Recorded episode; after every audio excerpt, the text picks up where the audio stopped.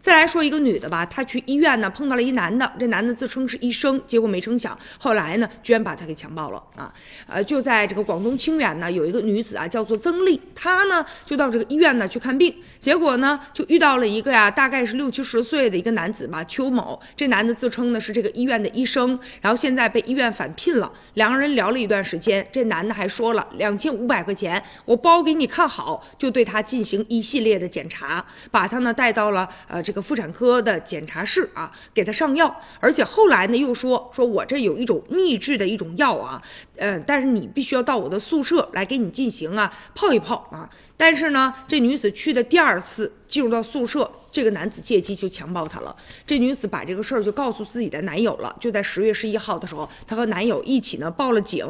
这女的认为啊，医院有责任，所以向医院讨要说法。结果没想到的是，医院答复了，说这男子根本就不是这个医院的医生。目前呢，这名男子他的儿媳妇表示说，这男的他在家务农，从来没有行过医，根本就不懂得医疗。目前呢，呃，他们也透露了哈，说可能是因为这男的之前吧，在这个医院投。了几万块钱，所以说呢，他平时在医院里打杂，但家里人根本没有见过他和医院之间有任何相关的合同。目前当地的有关部门也已经啊介入调查此事了。所以这个女子当初的时候啊，确实是稀里糊涂的就把一个啊医院打杂的人居然当成了正式的大夫了。嗯。